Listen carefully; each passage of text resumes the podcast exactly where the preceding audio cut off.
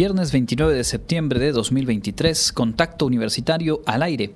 Dante Delgado deja abierta la posibilidad de una candidatura presidencial de Marcelo Ebrard con Movimiento Ciudadano. En encuentro celebrado en la Facultad de Medicina buscan crear conciencia sobre la importancia de realizar el tamiz neonatal. Platicaremos con la doctora Karina Abreu Cano para conocer la agenda de actividades del mes de octubre en el Centro Institucional de Lenguas.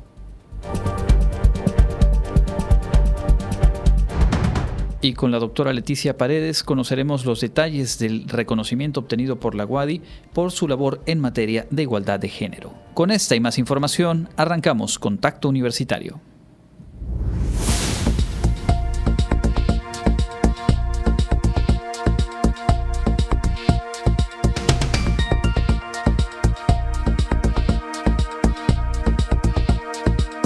Contacto Universitario.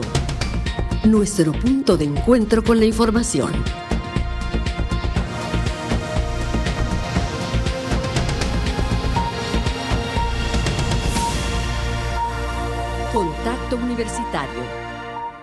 Muy buenas tardes, amigas y amigos de Radio Universidad. Un gusto darles la bienvenida a la emisión de este viernes aquí en Contacto Universitario a través de las frecuencias de Radio Universidad y también a través de la página de Facebook Radio Universidad Wadi.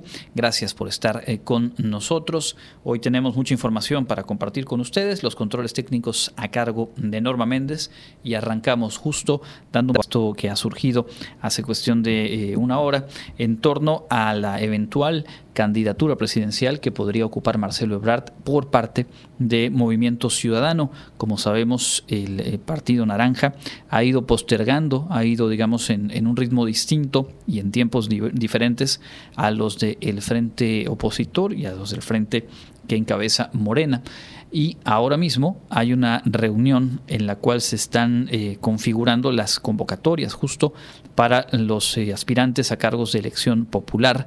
La coordinadora ciudadana nacional de ese partido, Movimiento Ciudadano, se reúne para eh, construir y emitir la convocatoria. Justo en ese evento, a su llegada a ese evento, pues fue cuestionado en torno a esa eventual candidatura que podría ocupar Marcelo Ebrard por parte de eh, Movimiento Ciudadano en el proceso electoral del próximo año y dijo que hay que esperar, que tendrían que aprobar la convocatoria, pero que eh, pues todas las opciones son viables.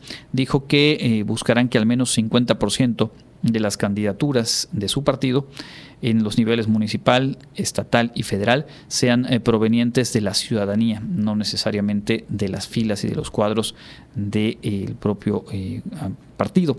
Agregó que debe haber un trabajo acreditado en diferentes disciplinas, incluido el servicio público. Pidió esperar a que se vote la convocatoria para las candidaturas en todo el país. También se le cuestionó sobre el conflicto que se ha venido manifestando en diferentes signos políticos entre eh, eh, el gobernador del estado de Jalisco, Enrique Alfaro, como uno de los liderazgos más importantes en, MC, y el propio Dante Delgado, como presidente nacional de ese partido, dijo eh, que las aguas están eh, algo turbulentas, pero que es parte de eh, pues, los disensos y la diversidad de voces dentro de su agrupación política.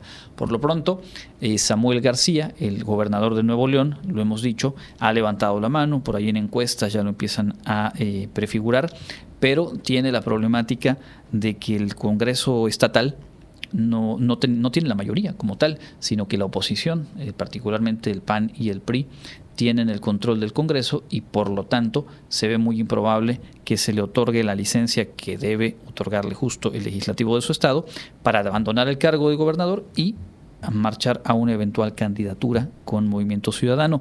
Todo ello, más lo que hemos platicado y hemos dado seguimiento aquí en torno a la mm, actuación de Marcelo Ebrard una vez concluido el proceso de definición de candidatura en Morena, pues ha mantenido las puertas así abiertas y cierto grado de atención, aunque también hay que decirlo, conforme ha venido pasando los días y el conflicto no termina de romperse, pues también se ha hablado, se ha dicho que simplemente son estratagemas con miras a una negociación interna que tendría que estar ocurriendo entre diversos cuadros de Morena, entre ellos el grupo que encabeza Marcelo Ebrard. Todo ello está por verse y lo platicaremos aquí en su momento.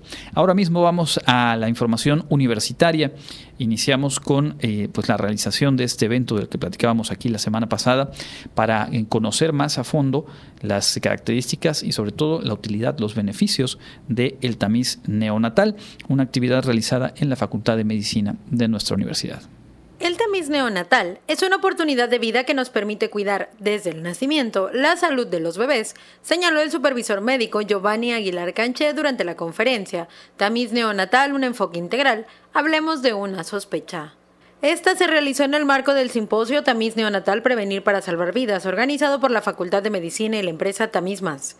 El especialista hizo hincapié en ella, en la importancia de crear conciencia entre las madres y padres de familia, pues realizar este estudio entre los 3 y 5 días de nacido permite prevenir enfermedades.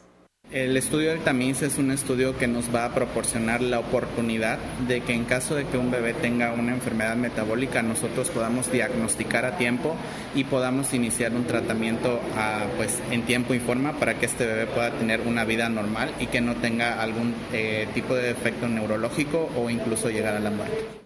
Previo a esta conferencia se llevó a cabo la inauguración del simposio, donde el jefe de la unidad de posgrado e investigación de la Facultad de Medicina, José Gabriel Pérez Buenfil, recordó que en Yucatán desde hace casi 30 años la doctora Telma Canto, en conjunto con especialistas de la UNAM, comenzaron los estudios.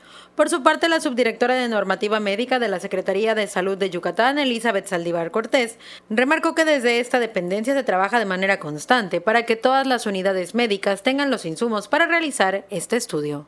Sabemos la importancia que es realizar un tamiz metabólico a todos los recién nacidos y sobre todo la prevención que es en donde tenemos que nosotros impactar porque eso define la calidad de vida de, de los recién nacidos. Para Contacto Universitario, Karen Clemente.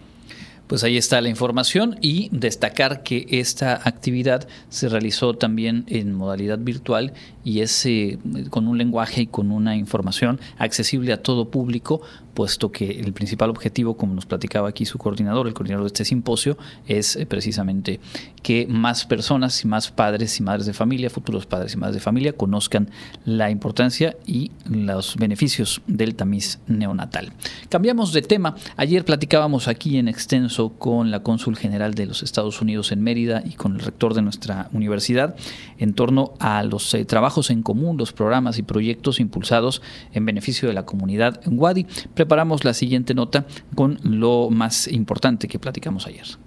Intercambios estudiantiles y académicos, estancias profesionales, proyectos de investigación y asesorías son algunos de los beneficios que la comunidad universitaria ha obtenido gracias al trabajo coordinado entre la Universidad Autónoma de Yucatán y el Consulado de Estados Unidos en Mérida. La cónsul general, Dorothy Gurer, destacó que esto permite a la comunidad universitaria tener una perspectiva más amplia, no solo aprendiendo el idioma inglés, sino conociendo sobre otras culturas. Estamos comprometidos como gobierno para apoyar programas de educación uh, y programas que forman las herramientas que, que, necesitan la gente para trabajar, para, para profundizar este, su, su idioma, en inglés, su aprendizaje en inglés. Uh -huh. Entonces, esas son algunas de las cosas que tenemos con la UADI y con otras universidades también. En presencia del rector Carlos Alberto Estrada Pinto, la cónsul recordó que entre los programas en los que trabajan de manera conjunta se encuentra Access, mediante el cual jóvenes de la zona sur de Mérida reciben capacitación en el idioma inglés.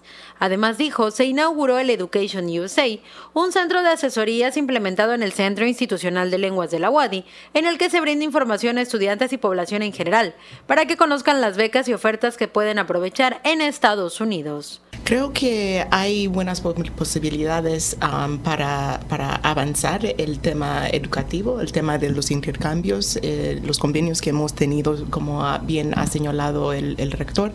Eso sí es importante para que los, estu las, los estudiantes aquí en UADI tengan esa perspectiva más uh, uh, hacia afuera, ¿no? Uh -huh. este, aprendiendo de, de otras cultura, culturas, también aprendiendo idiomas más allá de de inglés, ¿no? Este, eso es, es, el valor, creo, de, de tener esos vínculos uh, comerciales, esos vínculos de inversiones que están viniendo. Respecto a los convenios, el rector Carlos Alberto Estrada Pinto recordó que se han logrado conjuntar esfuerzos con instituciones como la Universidad de Florida, la Universidad Rogers en Nueva Jersey, igual con instituciones de Wisconsin y Michigan, mientras que se exploran otras alternativas en Texas y California. Para Contacto Universitario, Karen Clemente. Cambiamos de tema para contarles acerca de una de las últimas actividades del amplio programa que se ha llevado a cabo a lo largo de este mes de septiembre en torno a la cultura de paz. Hoy se abordó el tema de la gobernanza y sobre todo la participación, el rol que pueden jugar en ello las y los jóvenes. Como parte de las actividades del tercer diálogo juvenil para la Agenda 2030 y en el marco del mes de acciones en cultura de paz, se realizó en el auditorio Dr. Eduardo Ursais Rodríguez del Campus de Ciencias Sociales, Económico, Administrativas y Humanidades de la UADI la conferencia Gobernanza y el rol de las juventudes en la construcción de una cultura de paz, impartida por Adolfo Rodríguez Guerrero, coordinador del programa de sector Educación UNESCO en México. Ruta para la educación, paz en el mundo para lograr justicia e igualdad y las repercusiones por las que atraviesa la crisis y cambios climáticos que traerán consigo si no estamos preparados como sociedad y la participación de la juventud en la transformación que se requiere la educación hoy en día y cómo contribuye esta a la paz que se necesita en el mundo fueron los temas principales de la ponencia. La Agenda 2030 es un programa ambicioso de colaboración, es un programa que ayuda a las personas y que tiene como objetivo la paz mundial, indicó Rodríguez Guerrero. Mencionó también que se formuló en el año 2015 y que tiene como objetivo el año 2030 alcanzar la paz duradera y el desarrollo sostenible. Esta agenda propone un enfoque sistémico a un problema sistémico y tiene como objetivos el fin a la pobreza, hambre cero, salud y bienestar, educación de calidad, igualdad de género, agua limpia, energía accesible y no contaminante, trabajo decente, reducción de las desigualdades, acción por el clima, vida submarina, ecosistemas terrestres, paz, justicia e instituciones sólidas, alianza para lograr los objetivos. La Agenda 2030 fue firmada por 193 países con la idea de ser una agenda universal, pero que cada país cada estado y cada universidad puede ir adecuándola a su contexto y funcionamiento. Para Contacto Universitario, Jorge More. Y vamos a completar este bloque de información universitaria con parte de lo que se ha vivido en los Juegos Deportivos Universitarios, particularmente en la disciplina del Taekwondo. Celebrado en la ciudad de Veracruz el pasado fin de semana, se realizó la tercera edición del Festival Abierto Mexicano de Taekwondo, en donde Luis Mejía Chávez, seleccionado jaguar, subió al podio al ganar el segundo lugar, la medalla de plata en la categoría tradicional y la medalla de bronce del abierto en la categoría freestyle de la modalidad POMS. Luis Mejía, quien es estudiante de la Facultad de Contaduría y Administración de la UADI y también medallista de plata en la pasada Universidad Nacional 2023, acudió a este torneo como parte de la selección de Taekwondo de Yucatán. Con esta competencia continúa su preparación y fogueo deportivo durante ese semestre en preparación para sus próximas competencias. Para Contacto Universitario, Jorge Moreno.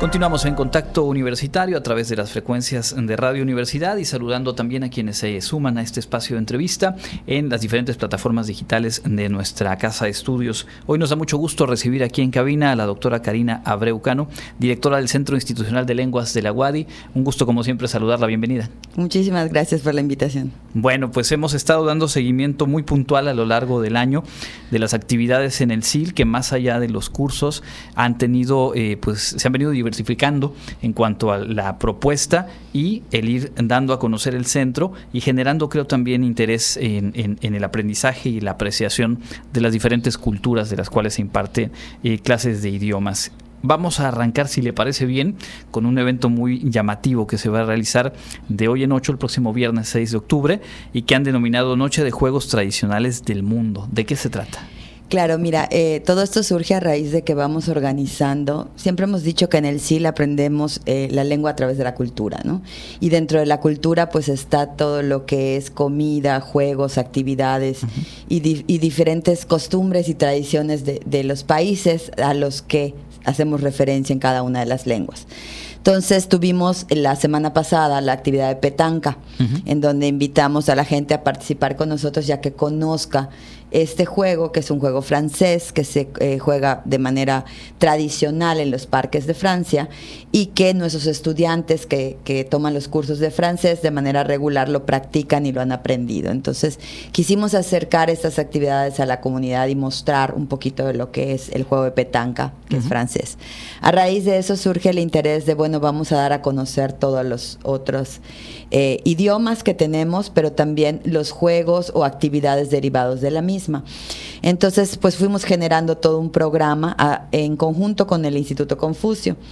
Vamos a estar en esta noche de juegos tradicionales en el mundo mostrando un poquito de los juegos o, y o tradiciones de cada una de las lenguas. Por ejemplo, vamos a tener petanca de nuevo y molki, que es otro juego, que son franceses. franceses. Vamos a tener briscola, que es italiano. Vamos a tener este palomitas y vamos a tener eh, otro juego que se llama Gallito, que son chinos ambos. Vamos a tener una mesa con yoyo, valero, trompo, que son juegos tradicionales mexicanos y que curiosamente mucha gente actualmente, sobre todo la, la, comunidad más joven, no los conoce, ¿no? Entonces vamos a tener un taller de jarana, vamos a tener una divina quien con practicando adjetivos en lengua maya, vamos a tener eh, pues diferentes actividades que nos llevan a todo esto, ¿no? Vamos a tener unos juegos de lotería y lotería mexicana y lotería en alemán, ¿no? Ah, También para, para, para pues proponer juegos en alemán Vamos a tener un juego donde vamos identificando a modo de memorama diferentes lugares estadounidenses e ingleses para promover el, aprendizaje del inglés. Y entonces, bueno, todo esto nos lleva a una noche tradicional de juegos a través del mundo. Es un viaje o un recorrido, ¿no? Por diferentes juegos o actividades. Y pues siempre hemos dicho que somos Wadi, pero el SIL es para todos. Entonces, esta es una invitación a toda la comunidad para que nos visite, para que conozca un poco de lo que hacemos en el SIL y pues también para que pase un buen rato, ¿no? Para que se divierta. Correcto. Entonces, tanto eh, público en general como miembros de la comunidad WADI y por supuesto estudiantes actuales del SIL, todas y todos invitados. Todos invitados. Eh, no es necesario hacer un registro. Los invitamos el viernes 6 de octubre a las 6.30. Ahí vamos a estar haciendo las a diferentes actividades. Va a haber el taller de jarana, que es llegar e incorporarte al taller para aprender un poquito y divertirte. Correcto. Para la gente que, eh, bueno, a lo mejor también parte de la comunidad WADI, aunque cada vez todos tenemos más claro dónde se ubica el SIL, pero para la gente no Wadi, ¿cuál sería la referencia de cómo llegar y dónde es la sede del SIL y de esta actividad? Bueno, muchísima gente nos dice lo que era antes Facultad de Educación, ese es nuestro referente, ¿no? Estamos en, la colonia industrial, en los ex terrenos del FENIS, al lado de la Prepa 1, junto a Plaza Patio. así nos van ubicando, ¿no? Es, es el SIL, que es nuestra sede matriz, porque también tenemos otras sedes, pero esta es nuestra sede matriz. Ya que mencionamos el SIL y quienes escuchan nuestro informativo el día de ayer, eh, estuvo por aquí la cónsul general de Estados Unidos platicando sobre diferentes acciones de vinculación y destacaba ella y destacábamos también el programa Education USA que tiene su sede justamente en el SIL de este espacio del que estamos hablando. ¿Qué nos podría usted compartir del trabajo también que se ha venido construyendo entre el consulado, el gobierno e instituciones de Estados Unidos y el propio SIL? Claro, pues yo creo que estamos trabajando de la mano, ¿no? Es un trabajo que va en conjunto. Eh, va a participar también Education USA en la noche de juegos tradicionales. Va a estar, eh, la responsable se llama Jenny, y con ella hemos trabajado de la mano para ir eh, difundiendo, por ejemplo, información, ¿no? Hay mucha información con relación a movilidad, a espacios, a actividades que Education USA va haciendo y que nos los comparte, lo compartimos en nuestra página. Nosotros, pues a través de los estudiantes, tanto de SIL como de PI, les informamos todo lo que tiene Education USA ahí en el SIL, que es un espacio pues muy, muy ameno. Incluso ellos estuvieron dando capacidad. Nosotros somos centro aplicador de TOEFL IBT y este ellos estuvieron dando asesorías gratuitas y capacitación, son cursos de preparación para la gente que desea tomar la certificación. Entonces, pues ahí nos vamos coordinando de la mano entre la capacitación, la certificación y demás, ¿no? Correcto. Esto es parte del trabajo, digamos, de, manera integral que se lleva a cabo en la universidad y que tiene, también lo platicábamos ayer con, con el rector que estuvo en la, en la, entrevista, pues tiene justo como objetivo fortalecer las capacidades de enseñanza del idioma inglés en este caso, pero bueno, en el caso del SIL, con una oferta más amplia. ¿Cuáles son los idiomas que actualmente se imparten en el CIL? Sí, de hecho, actualmente nos ubicamos o nos damos a conocer como complejo de lenguas, ¿no? Estamos hablando que ahí está el Instituto Confucio, está Education USA, y actualmente estamos impartiendo diferentes lenguas. Impartimos español y estamos por abrir en octubre, eh, ya, ya abrimos la convocatoria, estamos por abrir un curso de español que se llama Sobreviviendo en Yucatán, que es un curso de español para gente que vive en Mérida y requiere realmente las herramientas básicas de comunicación. No necesita la, comunicación como una, como una habilidad gramatical que no, no, resto importancia, pero yo si llego a vivir a Yucatán y soy de, de soy extranjero y no sé cómo comunicarme, pues son, necesito herramientas básicas y prácticas para empezar esta comunicación. Entonces, este curso de sobreviviendo en Yucatán lo vamos a estar dando aquí en el Centro Cultural y pues ya está abierta la convocatoria. Entonces, damos español para extranjeros en diferentes gamas, ¿no? Ya sea español y cultura, español con fines de comunicación y español con fines de dominio del idioma por habilidades, ¿no? Estamos, damos también inglés, tenemos eh, la modalidad presencial, la modalidad independiente y también tenemos la modalidad virtual. Damos francés en la modalidad presencial independiente y actualmente acabamos de abrir la modalidad virtual. Tuvo muy buena aceptación francés en la modalidad virtual. Damos italiano, damos alemán. Este es nuestro primer curso que estamos promoviendo eh, alemán. Damos lengua maya. Y entonces, y empezamos en septiembre con eh, lengua de señas mexicana también. Cierto.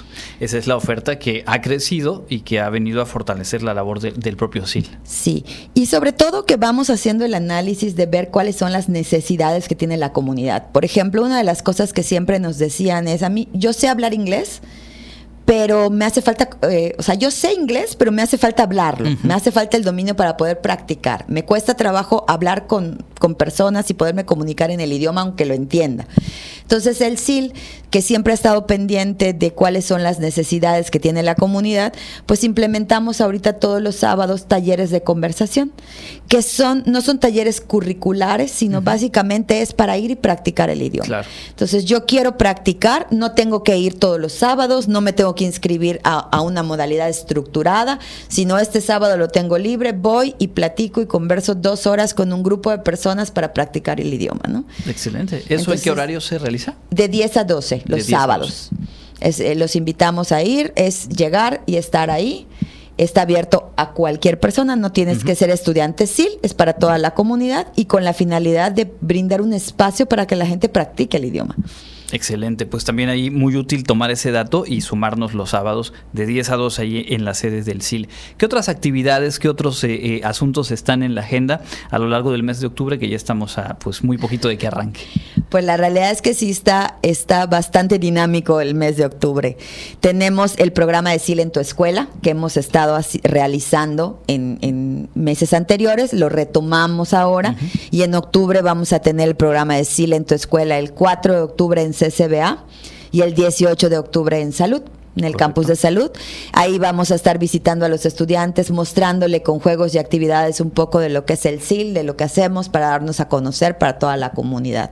¿no?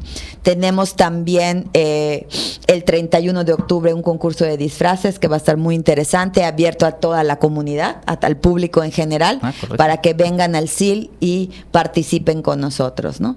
Y así como eso, pues tenemos diversas actividades que vamos haciendo, como por ejemplo este sábado,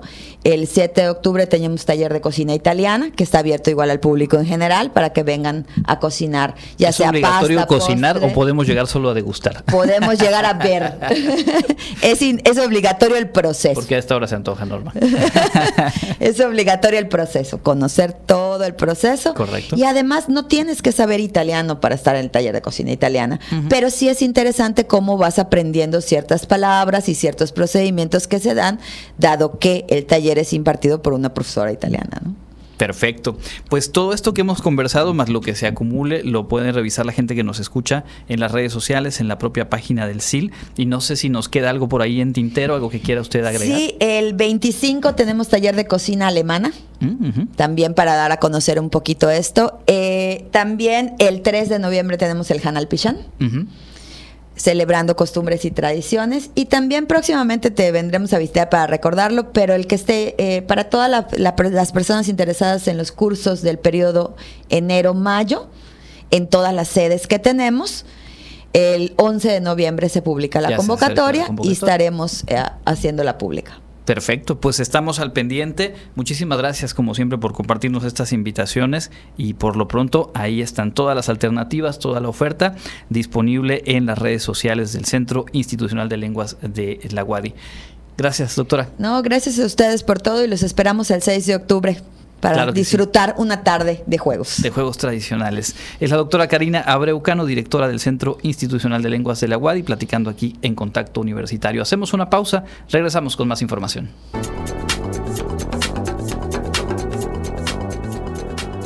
El Comité Institucional para la Atención de Fenómenos Meteorológicos Extremos de la UADI informa que este viernes 29 de septiembre tenemos un ambiente caluroso con cielo medio nublado y posibilidad de lluvias. La máxima temperatura estará en 35 grados Celsius y la temperatura mínima será de 22 grados en el amanecer de mañana sábado. En la ciudad de Mérida, centro y oeste, la temperatura máxima será de 35 grados y la mínima de 23. En la costa se esperan temperaturas máximas de 33 grados y mínimas de 24, con cielo medio nublado. En el sur y sureste del estado la temperatura más alta será de 35 grados y la mínima de 23. El cielo estará medio nublado y con posibles lluvias. En el este y noreste de Yucatán tendrán como máximo 35 grados y una temperatura mínima de 23. Para Contacto Universitario, Elena Pasos.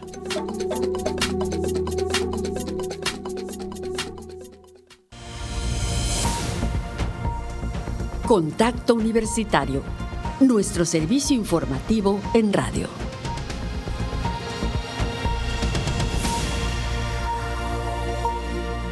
Ya estamos de vuelta aquí en Contacto Universitario, son las 14 horas eh, con 30 minutos. Un poco más adelante tendremos para usted la agenda cultural, tenemos también información internacional y la agenda universitaria.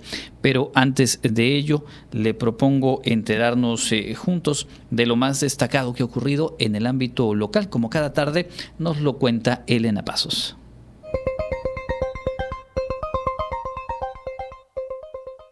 En información local, el Congreso de Yucatán aprobó por unanimidad reformas de ley a favor del lenguaje incluyente y no sexista para nombrar a mujeres y hombres en el quehacer público competente. Esto con el fin de asegurar y garantizar la inclusión y el respeto a la dignidad y a los derechos de todas las personas.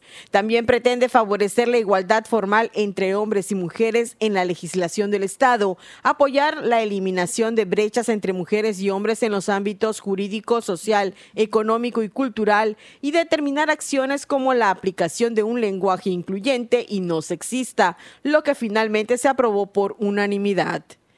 En asuntos generales, Fabiola Loesa Novelo, diputada sin partido, presentó una iniciativa de reformas a la ley de derechos de las niñas y niños y adolescentes con acciones de provisión que permitan garantizar la sobrevivencia, bienestar y desarrollo pleno de estos menores con un apoyo de subsistencia económica a quienes se encuentren en condiciones de orfandad. El Instituto Mexicano del Seguro Social en Yucatán orienta sobre el cáncer infantil, ya que un diagnóstico y tratamiento oportuno pueden hacer una diferencia favorable en los resultados de los tratamientos otorgados a estos pacientes. Para este fin, el instituto cuenta con equipos multidisciplinarios en los que participan oncólogos y hematólogos, pediatras, cirujanos, patólogos, medicina nuclear, radioterapeutas, ortopedistas y oftalmólogos, nutriólogos, entre otros. La doctora Claudia González Ramírez, especialista en oncología pediátrica del IMSS en Yucatán, explicó que 8 de cada 10 niños con cáncer se curan, pero es importante el diagnóstico oportuno y seguimiento de los tratamientos. Por lo tanto, se exhorta a los padres de familia a supervisar el crecimiento y desarrollo de los pequeños, así como realizarles chequeos médicos preventivos mínimos una vez al año. Algunas recomendaciones que da la especialista para niñas y niños que ya presenten este diagnóstico son no suspender sus tratamientos sin supervisión del especialista. También es importante que sus padres y entorno social apoyen a los menores con cáncer en su proceso de adaptación a la enfermedad, la hospitalización y en su desarrollo biológico, psicológico y social. También es necesario evitar la automedicación, ya que ante cualquier molestia persistente se debe acudir a consulta médica para evitar que la enfermedad evolucione a tal grado que resulte muy difícil rehabilitar al paciente. Para Contacto Universitario, Elena Pasos. Ahí está la información local. Oye, y por cierto, lo hemos platicado aquí en el, en el noticiero y también hemos compartido a través de spot eh, promocional la invitación de parte del Instituto Confucio de nuestra universidad para la primera carrera convocada justamente por el propio instituto. Hoy, viernes 29, es el último día de registro a través de la página vivedeporte.mx para quienes no han completado. Hoy justo tienen esta oportunidad todavía. También pueden acudir a eh, los puntos de venta en el establecimiento Planeta Maratón, en la avenida Andrés García Lavín y también en la tiendita de botanas La Lupita, por ahí en Gran Santa Fe. La entrega de los kits correspondientes a esta carrera será mañana sábado entre las ocho y media de la mañana y las 2 de la tarde en la sala de exhibición del Instituto Confucio, como platicábamos hace un ratito eh, en la entrevista.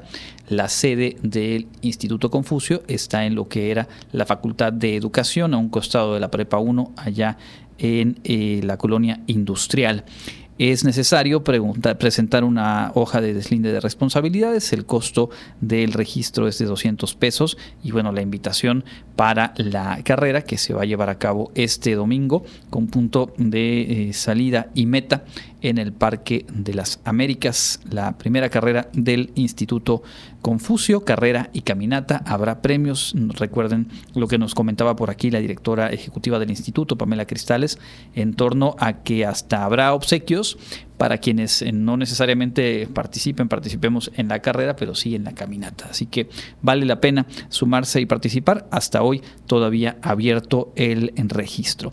Vamos a presentarles a continuación una entrevista que realizó nuestra compañera Jensi Martínez con la responsable del programa de igualdad de género en nuestra universidad, la doctora Leticia Paredes Guerrero, y es que hace algunas semanas la UADI recibió un reconocimiento muy importante a nivel nacional que da cuenta de que en las más recientes evaluaciones se ha ubicado siempre entre los primeros sitios, incluido el primer lugar en los indicadores y en la evaluación de cómo se avanza en materia de construcción de igualdad de género aquí en nuestra institución. Vamos a escucharlo.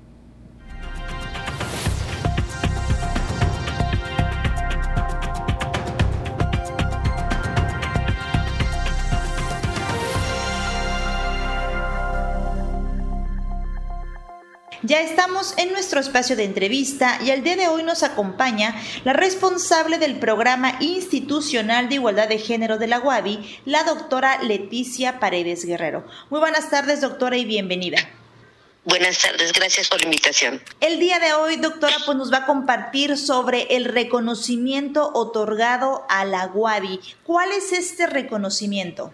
El pasado 18 de agosto le otorgaron a la Universidad Autónoma de Yucatán por parte de la Red Nacional Caminos para la Igualdad eh, un reconocimiento por haber obtenido durante cinco años consecutivos los primeros lugares en cuanto al avance de igualdad de género en nuestra universidad. Cabe recordar que desde 2017 la universidad, al igual que 48 instituciones de educación superior, participan en una evaluación que les van haciendo acerca de los avances en materia de transversalización e institucionalización de la perspectiva de género y estos avances dan como resultados el índice de igualdad de género. En este sentido, para poder lograr medir esos avances, tenemos una serie de indicadores o una serie de condiciones que la universidad tiene que cumplir. Al menos podemos nombrar 52 indicadores y de esos 52 indicadores también se desprenden a su vez una serie de elementos o componentes que nos permiten ir mostrando si vamos cumpliendo y por supuesto para mostrar que vamos cumpliendo tenemos que pues mostrar los documentos, mostrar las acciones, ir dando evidencias de todo y cada uno de los 52 indicadores que nos van solicitando. En estas evaluaciones en las que participamos nos miden en, en ocho ejes que debemos de estar cumpliendo entre, entre estos ejes. Tiene que ver la prevención y la atención de la violencia, tiene que ver los estudios en género que se realizan, la capacitación, la sensibilización que realizamos, el avance en la armonización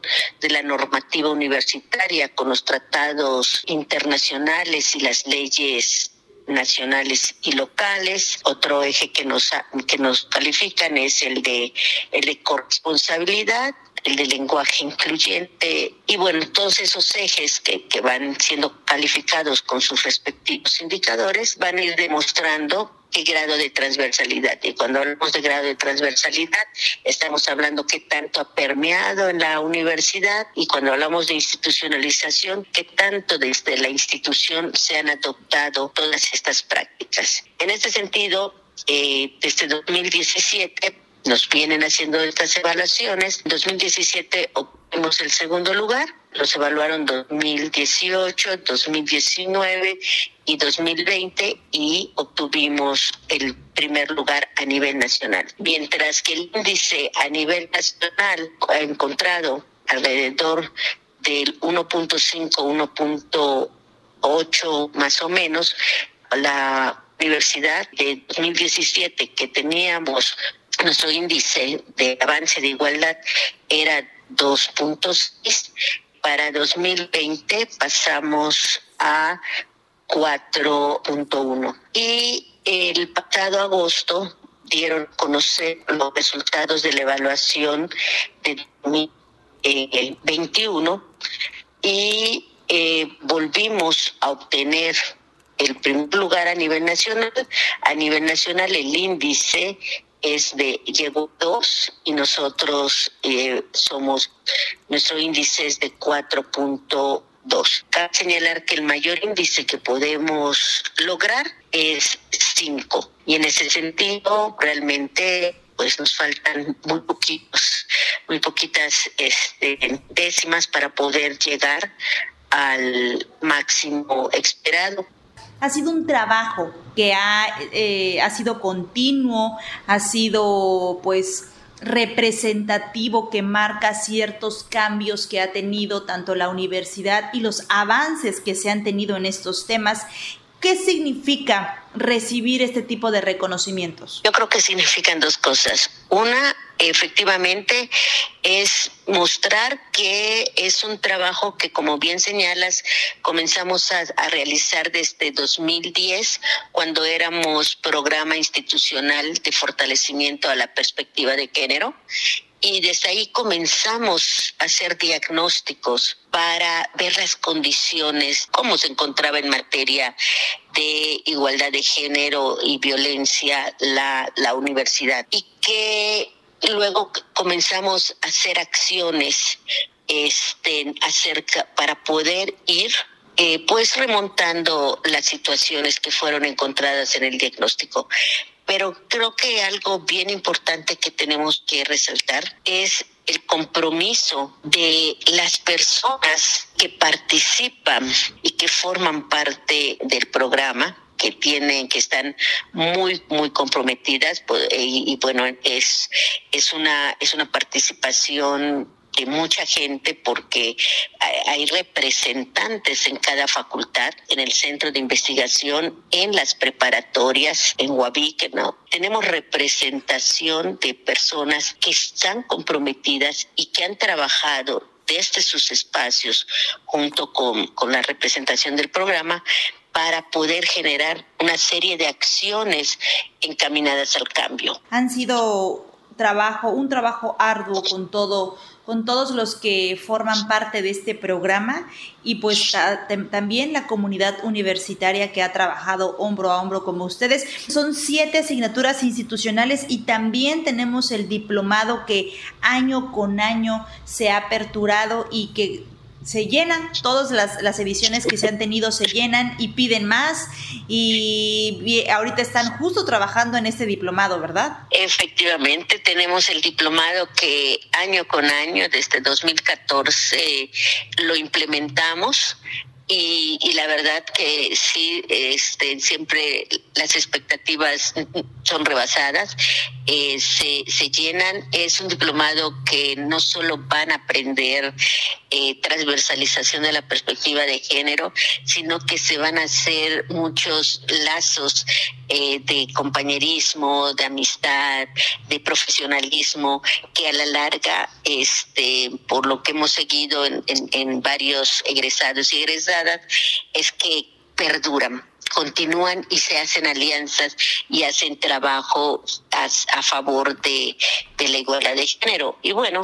ahorita estamos proyectando este, y, vamos a trabajar hacia el próximo año en, la creación de la maestría en perspectiva de género.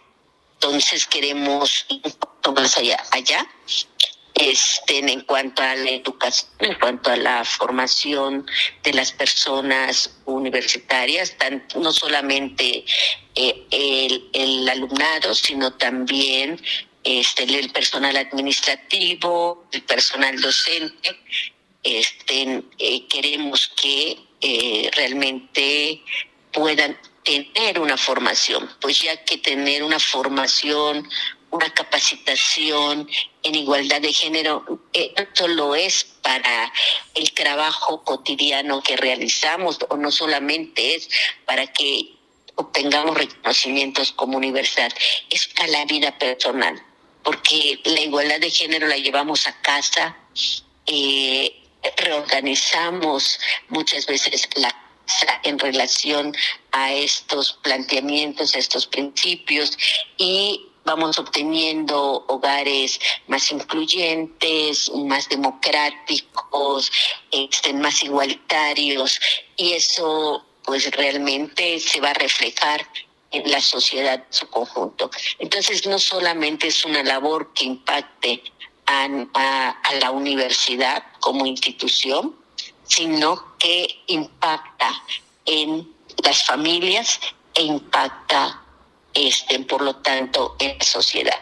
Es una labor silenciosa que hacemos, a veces no, no, no, la, no, tenemos mucha propaganda en, en, torno a lo que hacemos, pero lo que más nos interesa es, es este impacto esa, eh, y que bueno, eh, lo, lo, lo, vamos mirando cuando este, nos reconocen ese trabajo. Así es, doctora.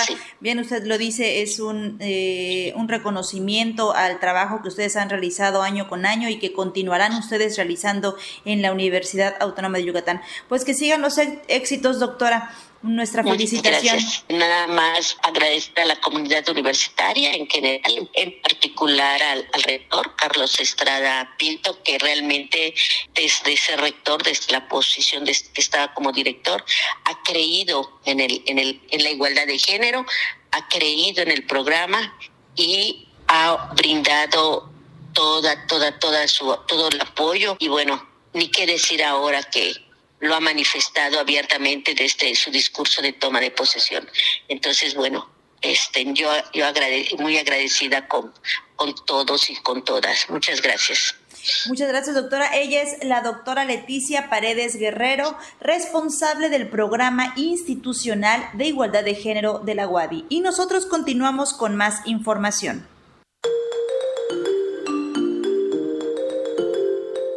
¿Qué tal amigos? Estamos de nueva cuenta en este espacio de Agenda Cultural donde les traeremos algunas actividades para la semana. Hoy cierra la convocatoria para aplicar al Fondo Editorial 2023. Trae tus trabajos al Centro Cultural José Martí, tienes hasta las 19 horas. Consulta más en www.merida.gov.mx diagonal convocatorias cultura. Llega al Centro Cultural Olimpo la banda Los OVNIs de Alfa Centauro con un repertorio de temas originales, con Rubén Arias, Fito Correa, José Luis Marín, Alex Palma, Nito Cárdenas y Omar Castro. Asiste y apoya a los artistas. La cita es el domingo 1 de octubre. Última presentación en la temporada Olimpo 2023. De tu anime favorito en concierto. Si te gusta la música de películas y series de anime japonés más representativas de los últimos 30 años, ven a escuchar el concierto con Music Academy. Adquiere los boletos una hora antes de la función. La cita es el 30 de septiembre a las 20 horas en el Centro Cultural Olimpo. Con Valentina y la Sombra del Diablo, la compañía Yotl Teatro le da voz a niños en un tema delicado en la sociedad, el abuso infantil. La obra es beneficiaria del Fondo Municipal para Jóvenes Creadores. La función de estreno es el domingo 1 de octubre a las 12 horas en el auditorio del Centro Cultural Olimpo. Adquiere tus boletos a través de las redes sociales de la compañía o una hora antes de la función en el Olimpo. Última oportunidad para conocer las crónicas de una viajera del tiempo en la temporada Olimpo 2023. A través de la danza, los personajes desafían el tiempo para salir de cuatro paredes, viajar en el espacio y encontrar motivos para ser libres. No te la pierdas este viernes 29 a las 20 horas en el Centro Cultural Olimpo. Ahí tienes la información cultural, no se pierda nuestra próxima entrega. Comunicación digital, audiovisual e identidad.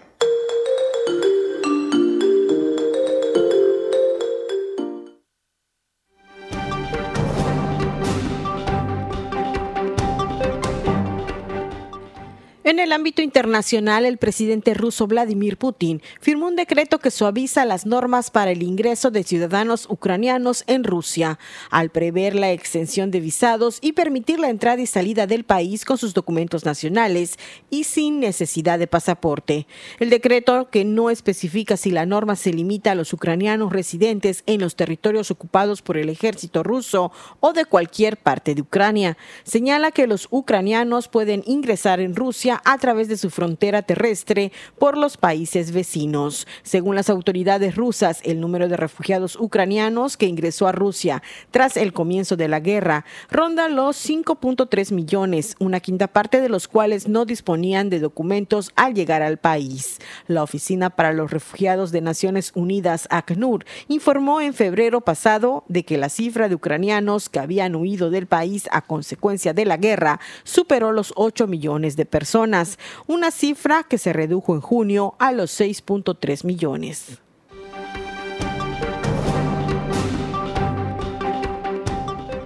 Este viernes el gobierno francés anunció que lanzará una contraofensiva para combatir la proliferación de chinches que en las últimas semanas aparecieron en el transporte público, cines y hospitales. Viajeros asqueados colgaron videos en redes sociales de estos insectos chupasangre vistos en el metro de París, trenes de alta velocidad e incluso en el aeropuerto parisino Charles de Gaulle. Las chinches que desaparecieron casi completamente de la vida cotidiana en los años 1950 han resurgido en las últimas décadas, especialmente debido a la alta densidad de población y al aumento del transporte público. La Agencia Sanitaria Nacional Francesa recomendó a la gente que compruebe sus camas de hotel cuando viaje y que sea precavida a la hora de meter en casas muebles de segunda mano o colchones usados. Las picaduras de chinches causan irritación, ampollas o grandes erupciones en la piel y pueden provocar picores intensos o reacciones alérgicas. También suelen causar angustia psicológica, problemas de sueño, ansiedad y depresión.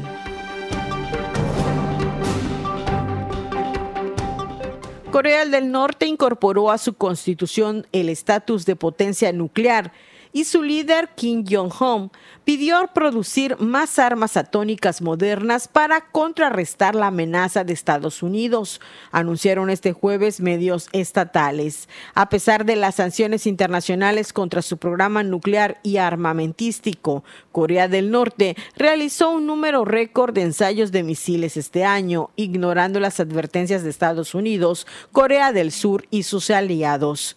El último ensayo de armas conocido fue el lanzamiento de dos misiles de corto alcance justo cuando Kim viajaba hacia Rusia para encontrarse con el presidente Vladimir Putin. Esta reunión alimentó los temores de Occidente de que Moscú y Pyongyang cierren contratos de armas. Los expertos consideran que Moscú está interesado en adquirir municiones norcoreanas para la guerra en Ucrania, mientras que Pyongyang quiere la ayuda rusa para desarrollar misiles y satélites. Para Contacto Universitario, Elena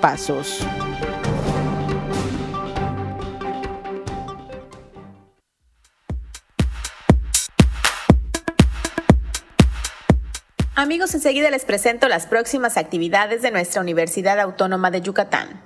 La Universidad Autónoma de Yucatán, a través de la Feria Internacional de la Lectura Yucatán y la Asociación YUSI Mexicanistas, anunciaron la convocatoria al Premio Excelencia en las Letras José Emilio Pacheco 2024, máximo galardón otorgado a creadores literarios en el sureste del país.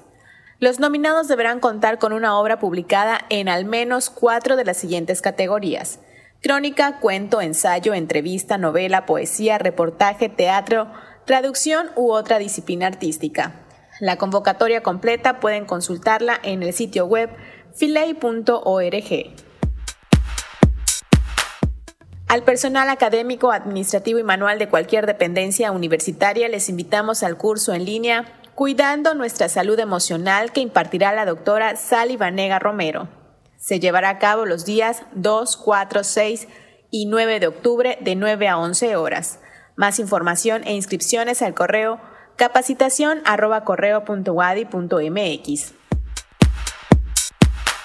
Invitamos a toda la comunidad universitaria a participar en el primer Congreso Nacional sobre Marsupiales Americanos 2023, el cual se llevará a cabo del 17 al 19 de octubre en nuestro Centro Cultural Universitario. Si quieres más información, puedes consultarla en la página de Facebook Primer Congreso Nacional sobre Marsupiales Americanos. En octubre iniciamos el mes de la salud mental y en la Universidad Autónoma de Yucatán tenemos diversas actividades para toda la comunidad universitaria. Entérate del programa en la página de Facebook Universidad Autónoma de Yucatán.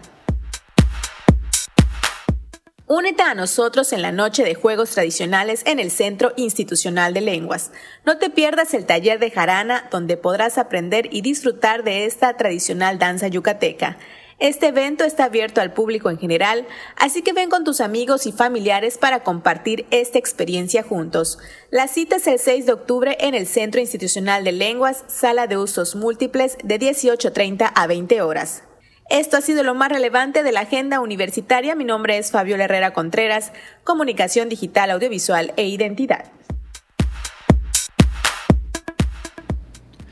Muchas gracias a Fabiola y a todo el equipo que integra la producción de este espacio informativo. Estamos prácticamente llegando al final. Antes de ello, únicamente eh, déjeme sugerirle, invitarle a que nos acompañe con la programación del fin de semana aquí en Radio Universidad. Tenemos realmente una variedad y una diversidad que vale la pena que usted conozca y, disfrute. Mañana desde temprano, música con miscelánea clásica. A las siete y media tenemos el espacio de noticias de Radio Francia Internacional a las 8 de la mañana, Contacto Universitario en su emisión sabatina, recuperando parte de lo que hemos eh, compartido a lo largo de esta semana. A las ocho y media, Vida Sana y Nutrición, espacio con información útil para cuidar nuestra salud y nuestra alimentación. A las 9 de la mañana, Filey Radio y eh, después a las 9.30 continuamos con este espacio en el que hemos mantenido ya por varios meses la transmisión de radionovelas, series dramatizadas producidas por Radioeducación en diferentes eh, momentos. Ahora mismo estamos a la mitad de la transmisión de la adaptación de la novela mm, Novecento es 1900, eh, un pianista en el océano, un trabajo muy interesante como todo lo que realiza Radio Educación y con esta posibilidad de acercarnos y vivir o revivir según la época que a cada quien le haya correspondido eh, como radio escucha, esta magia de imaginar, de contar y de apreciar historias a través de los sonidos, de la voz, de los efectos. Esto mañana en punto de las nueve y media de la mañana, a las diez y media Ágora Guavic, a las 12 justo al mediodía Cultura al Aire, a las 13 eh, horas a la una de la tarde Radiación y a las 2 de la tarde la retransmisión de clases 7.30, este proyecto con estudiantes de la licenciatura en comunicación social que están generando todos los lunes eh, por la noche pues un espacio interesante donde se expresan y abordan temáticas interesantes útiles para estudiantes universitarios cómo disfrutar y no sufrir justamente esta etapa de vida universitaria. Parte de lo que tenemos para usted mañana por la mañana hoy viernes no se pierda a las seis y media así como me lo contaron a las siete de la noche estaremos presentando un capítulo más de la serie Voces de Papel y a las siete y media de la noche Filey Radio. Parte de lo que tenemos para usted, ocho y media de la noche Los Ojos de la Bestia y bueno, música después a partir de las 9.30. Gracias a Norma Méndez por eh, su asistencia técnica, a cada uno y cada uno de ustedes muchísimas gracias por su sintonía y que tengan un excelente fin de semana. Nos escuchamos por aquí de vuelta el lunes. Mi nombre es Andrés Tinoco, los dejo con la programación de Inmortales de la Música. Contacto Universitario, nuestro punto de encuentro con la información. Una producción de la Coordinación de Comunicación Institucional de la Universidad Autónoma de Yucatán.